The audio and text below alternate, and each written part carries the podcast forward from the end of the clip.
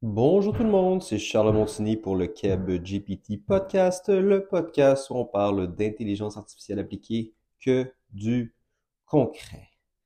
Cette semaine, mon invité est quelqu'un que vous connaissez, que vous adorez, que vous voulez entendre. C'est moi. Donc, euh, blague à part, cette semaine, j'avais envie de euh, parler de quelques sujets euh, spécifiques euh, pas nécessairement avec, euh, avec un invité. Je pense que je vais essayer de faire ça euh, peut-être une fois par mois, peut-être une fois par deux mois, quelque chose comme ça. J'ai plusieurs sujets dont j'aimerais discuter autour de l'IA et m'aider en fait à me faire une tête là-dessus et potentiellement à vous faire une tête sur ces sujets-là. Donc rapidement, les sujets que je vais parler, c'est premièrement Meta AI, donc les, les, nouvelles sorties au niveau de leurs lunettes euh, Ray-Ban qui est euh, on vit dans un, on vit dans le futur, guys. Après ça, j'ai envie de vous parler de Agen. Bon, Agen a euh, Hagen, H-E-Y-G-E-N, donc qui ont sorti des, des deux produits là, euh, deux produits forts que j'ai beaucoup vus sur les médias sociaux dernièrement. Donc, entre autres, les la traduction simultanée d'une langue à l'autre sur une vidéo qui est assez incroyable, et aussi le clone, donc euh, la, vidéo du, PDG de l'entreprise qui est, qui est clonée, puis on ne sait pas en fait euh, qui est qui. Après ça, euh, mes sujets 3 et 4 sont relatifs à OpenAI, donc des sorties dernièrement, donc DAL-3 DAL, DAL 3 dans le chat GPT. Par intéressant, GPT 4V, donc le, le vision de, de, de, de ChatGPT. Euh, finalement, j'ai envie de parler euh, comme cinquième sujet de AWS et euh, du, euh, du, deal qu'ils ont fait avec Entropic, l'entreprise qui développe Cloud. Et finalement, euh, je vais vous parler un peu des modèles open source avec Ringface parce que c'est quelque chose qui m'est qui m'est beaucoup demandé en meeting de vente dernièrement. C'est est-ce qu'on peut travailler avec d'autres choses que OpenAI, Google et compagnie? Donc, euh, Meta AI euh, a sorti euh, des lunettes Ray-Ban avec des petites caméras et des une possibilité bon de, détecter des, trucs en, en live, ce qui est complètement ce qui est complètement tordu. Comme je disais, on vit clairement dans le futur en ce moment et on ne le sait pas. J'ai pas essayé les lunettes en tant que telles. J'ai aucune idée si ça fonctionne bien, leur capacité à vraiment euh, nous dire, par exemple, tu es devant l'arc de, de, triomphe, puis ils nous disent, nous disent ce que c'est, ils nous donnent des informations, peut-être des trucs sur le Wikipédia, tu pourrais poser des questions, j'en sais rien. Bon, premièrement, est-ce que euh, c'est réellement utile par rapport à avoir ton téléphone? Déjà qu'on est un peu tous accros à nos téléphones, euh, est-ce qu'on veut en plus avoir des lunettes euh, toujours sur nous, euh, je, je, ne sais pas. Je, dirais que non. Non, ça va. J'ai, déjà ma montre, j'ai déjà mon, téléphone. Euh, ceci étant dit, ça peut être pratique, honnêtement, pour certains, certains use cases. On a vu, par exemple, les lunettes aussi ont des caméras qui peuvent, qui peuvent t'aider à, filmer un, une angle de, point de vue assez intéressante là, pour, pour les gens qui veulent, qui veulent créer du contenu. C'est vachement intéressant. Ceci étant dit, moi, ce que je trouve encore plus intéressant, en fait, c'est de voir encore une fois euh, Meta se positionner comme euh, vraiment dans le, dans le hardware. Donc, c'est quelque chose euh, qui, n'avait pas. C'est quelque chose qu'ils ont commencé à travailler avec, avec euh, justement le metaverse. C'est une problématique qu'ils ont eue euh, dernièrement avec Apple qui a décidé de un peu couper la pub qu'ils pouvaient euh, faire sur les iPhones. Ça a été problématique pour eux. Et depuis, tout ce temps, en fait, Apple n'était qu'un euh, qu logiciel et ne maîtrisait pas euh, de hardware comme Google avant, mais qui a créé le, Pixel. D'autres entreprises ont de se positionner là-dessus aussi, le Microsoft entre autres, mais ce n'est pas nécessairement facile. Donc, en, suivant les lunettes Oculus de Meta, qui, euh, on sait tous, ne fonctionne pas tant que ça. Donc, euh, je sais pas ce quoi la, proportion de gens qui ont des, euh, lunettes de, du, de ou du Metaverse ou whatever par rapport à des gens qui ont un téléphone, c'est tout petit. mais bon, peut-être avec des, lunettes un peu plus stylées, si vous me prêtez l'expression, que les gens veulent porter avec, avec ben ça va, il y a plus de gens qui vont les porter et ils vont être capables de récolter plus de données. Euh, j'ai entendu déjà Ian LeCun, le, le chef euh, scientifique de chez Meta, parler de comment ils vont devoir avoir des données de la vie de tous les jours pour être capables euh, d'entraîner leurs IA. Et ce positionnement-là avec ces lunettes-là, si les gens le portent constamment, ils posent des questions constamment, mais ça va générer une masse de données assez incroyable. Donc, je pense que c'est une des raisons, en fait, du positionnement de Meta de ce côté-là, c'est la capacité avec ces produits-là d'aller euh, d'aller chercher la donnée. On peut aussi penser bon, aux annonces que fait, euh, que fait Apple par rapport à la, réalité mixte et non uniquement la réalité euh, la réalité virtuelle. c'est un peu dans le même genre de positionnement. Mais tu vois, Meta aussi s'est positionné cet été ou à la fin du printemps avec Threads. Donc, une autre façon, en fait, là, de récolter de la donnée euh, texte, des longs textes.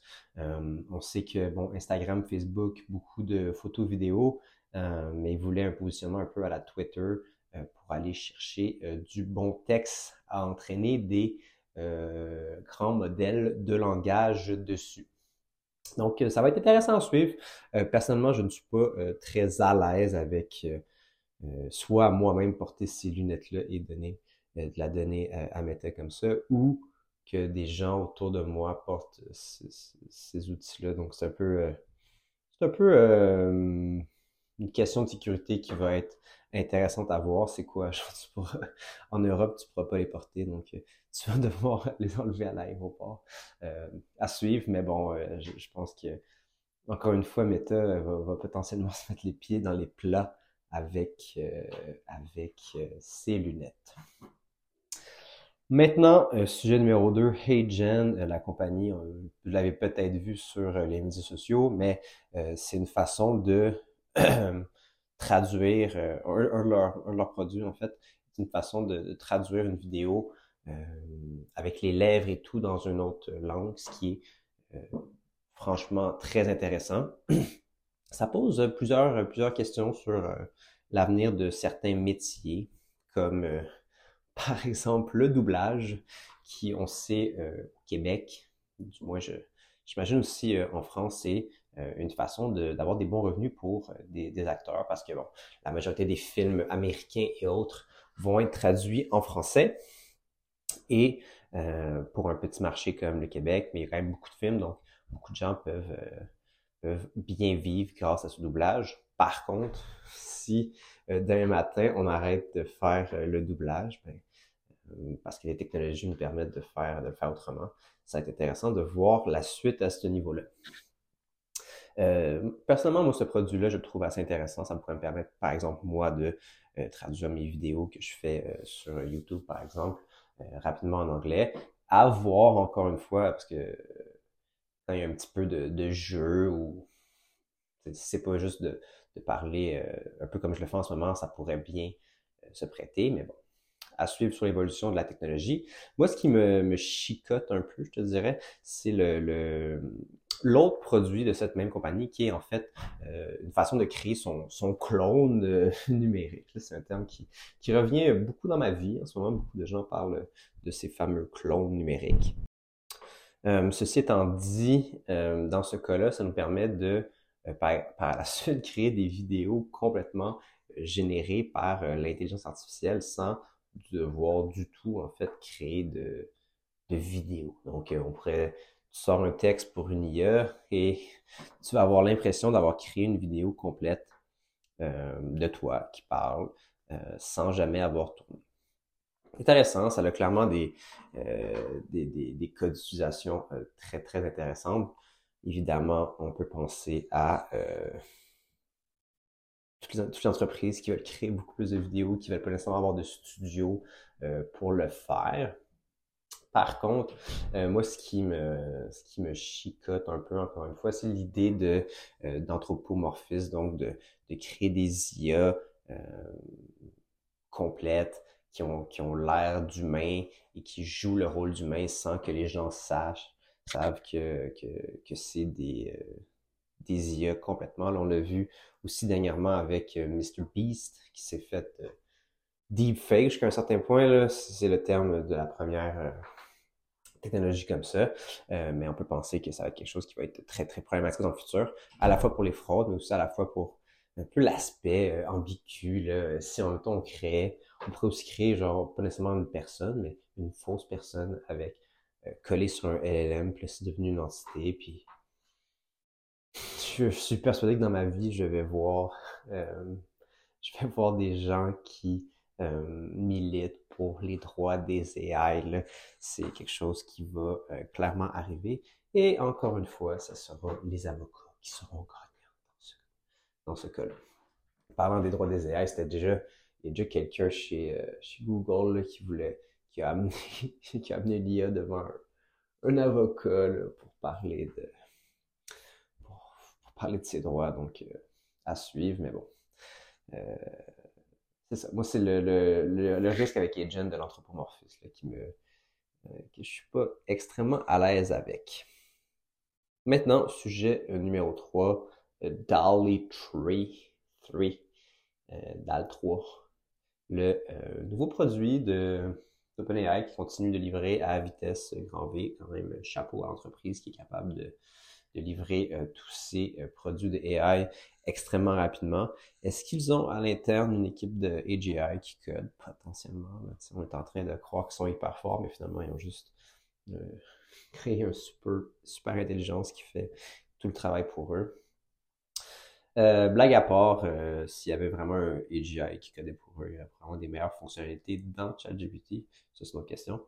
Euh, DAL, 3 qui est sorti, qui j'ai un peu du mal à comparer par exemple avec la, dernière version de, de, de Midjourney de Stability AI à, suivre. Je ne, une bonne question. Je ne sais pas si c'est mieux ou si c'est pas mieux.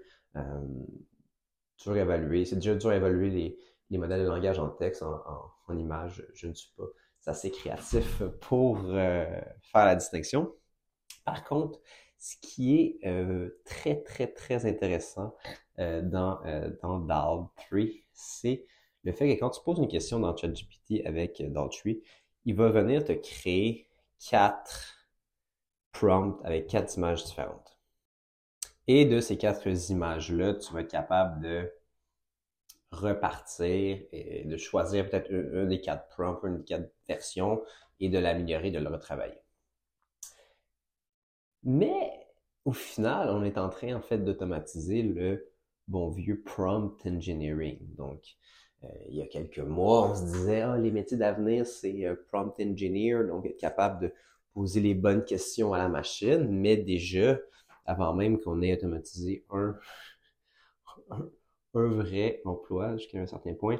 On est en train d'automatiser cette partie-là de la job. Donc, euh, d'ici quelques temps, qu'on va avoir fait assez de prompts, ben, ça va être clair que l'IA sera meilleur que nous à créer également des prompts.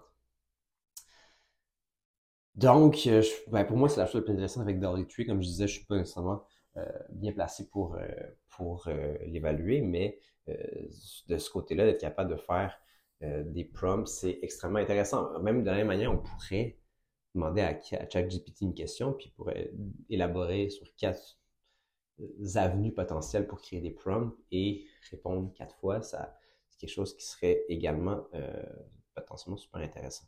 Une bonne idée en fait de, de, business qui pourrait durer genre un mois et demi avant que ChatGPT le mette dans, dans l'outil.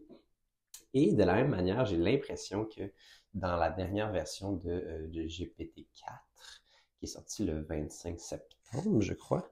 Euh, on a ajouté ajouté des, euh, instructions dans euh, les prompts système.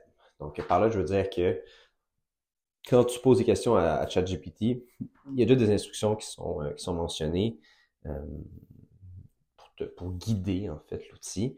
Et une des choses qui était beaucoup mis de l'avant dernièrement dans le, dans les bonnes pratiques de prompt engineering, c'était de demander à euh, ChatGPT de euh, nous dire étape par étape qu'est-ce qu'il allait faire. Donc, euh, tu poses une grosse question complexe. Par exemple, organise-moi mon voyage dans le sud. et tu vas lui dire, mais réfléchissons étape par étape. Il va dire, OK, premièrement, je vais trouver un endroit, des dates, des avions, un hôtel, etc., etc.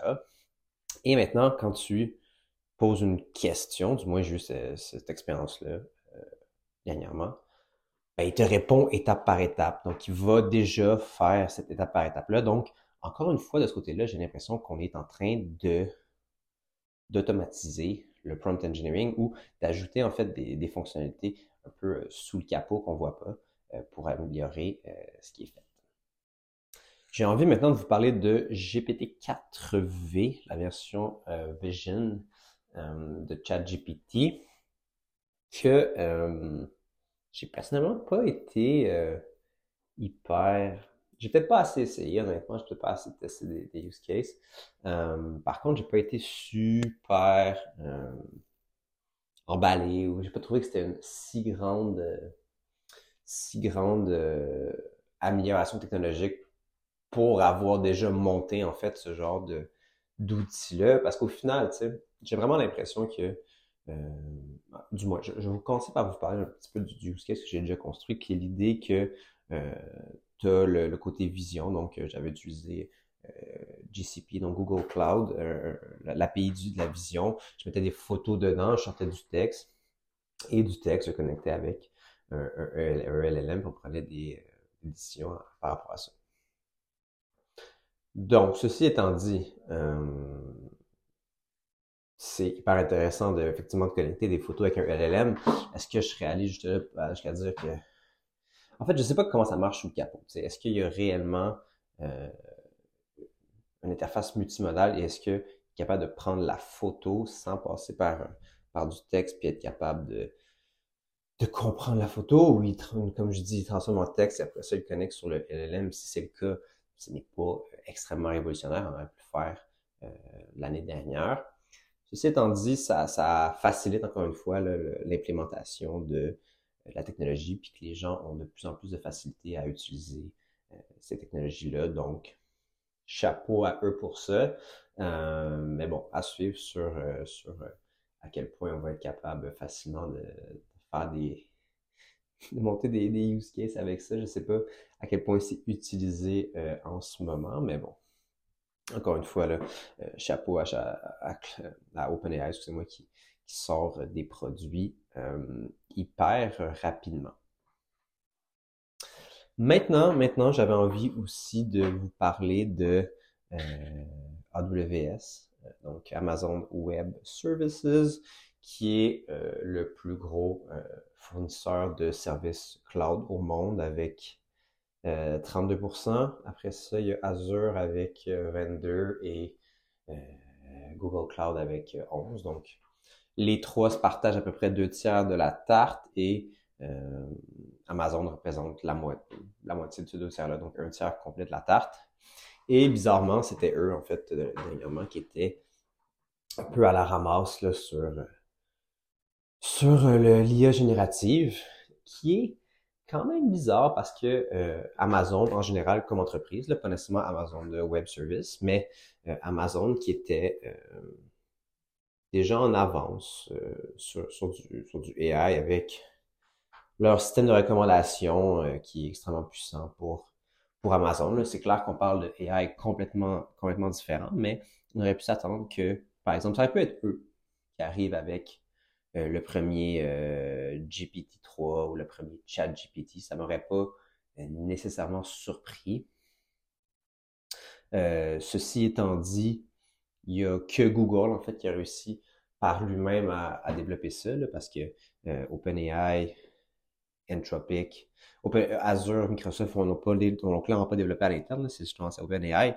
Et euh, aujourd'hui, Anthropic vient se joindre à AWS, qui est pas différent de, bon, la majorité des grandes entreprises tech aux États-Unis, d'ailleurs, n'innovent pas tant que ça. Là. Euh, ils ont beaucoup de rachats. Si on pense à à Facebook, ça fait un bout qu'ils n'ont pas innové, potentiellement que justement là, avec eux, eux également, en fait, on, sorti leur AI, donc c'est aussi intéressant à ce niveau-là, mais bon.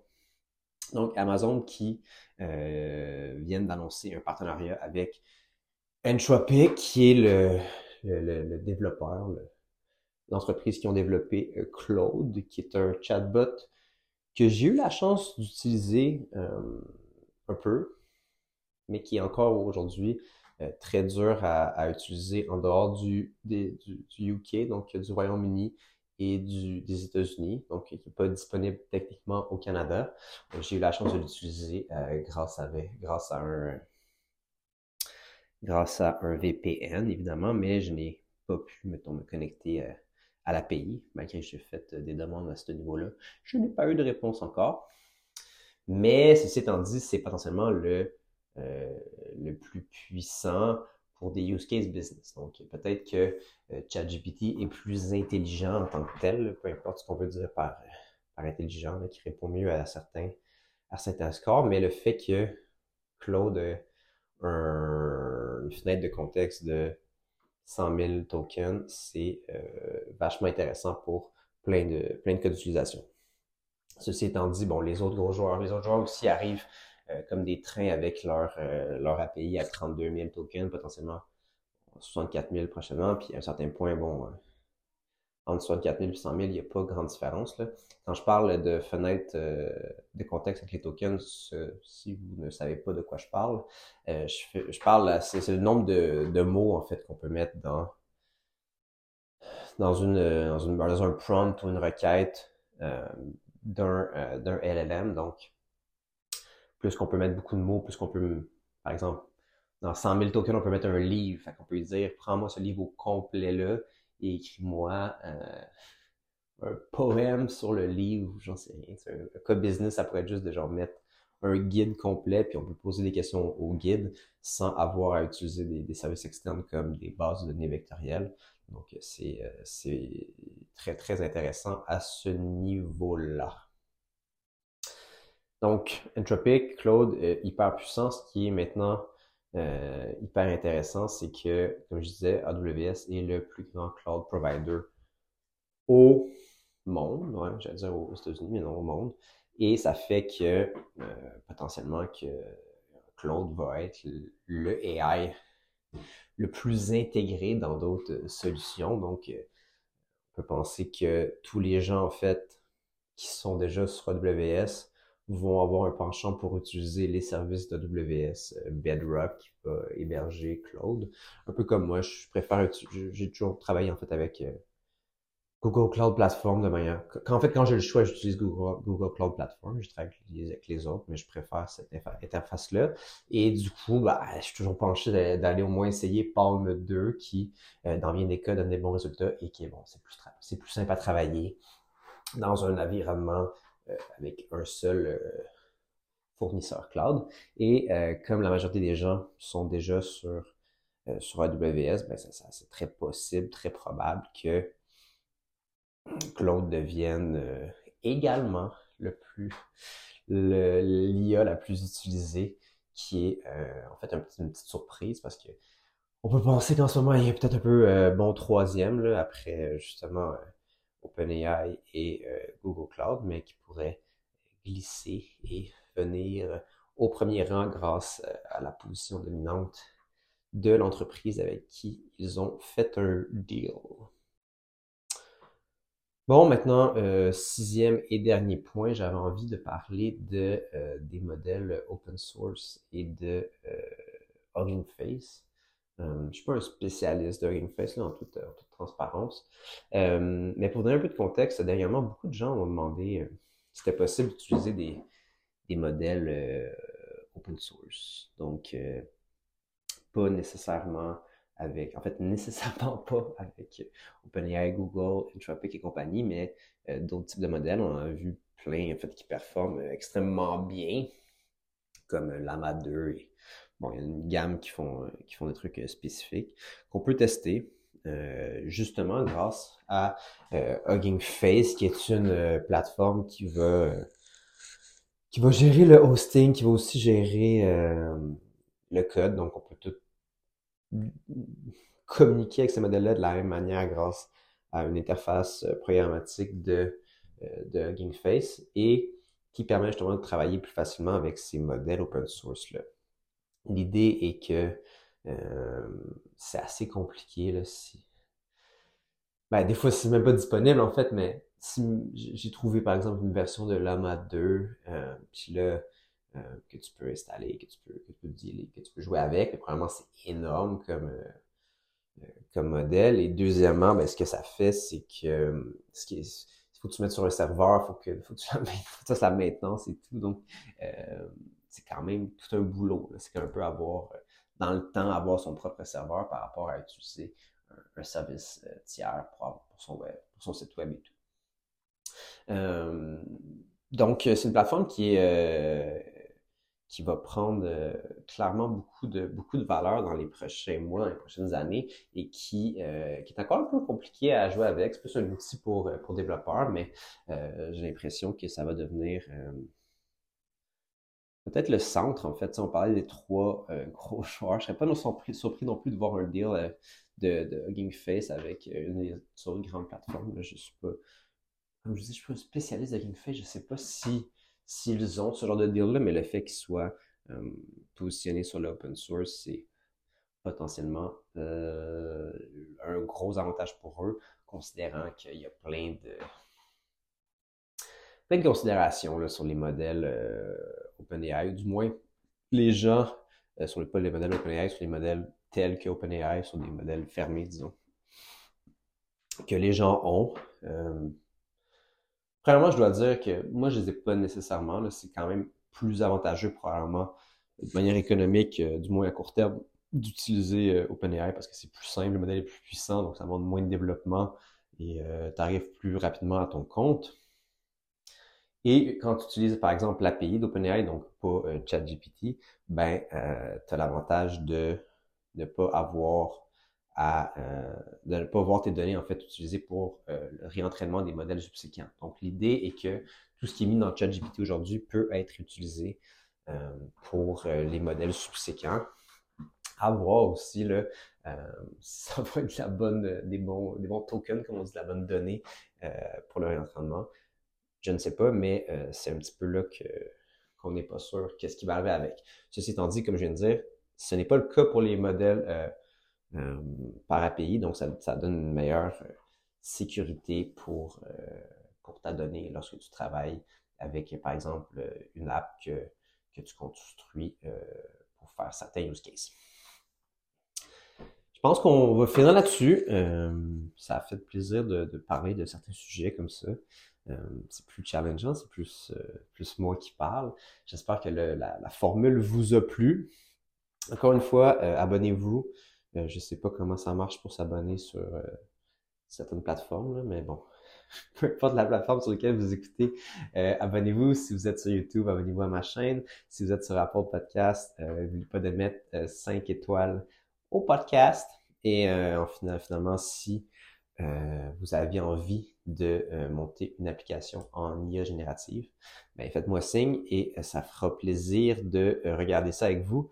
Euh, dépêchez-vous, là on est le 10 octobre au moment de l'enregistrement et je, suis en train de, finaliser les, projets pour 2023. Donc si jamais ça vous intéresse d'avoir quelque chose avant Noël, faites vite, il y a peut-être encore une petite place à voir, sinon ça va aller probablement au mois de février. Donc voilà, merci beaucoup et on se dit à la semaine prochaine.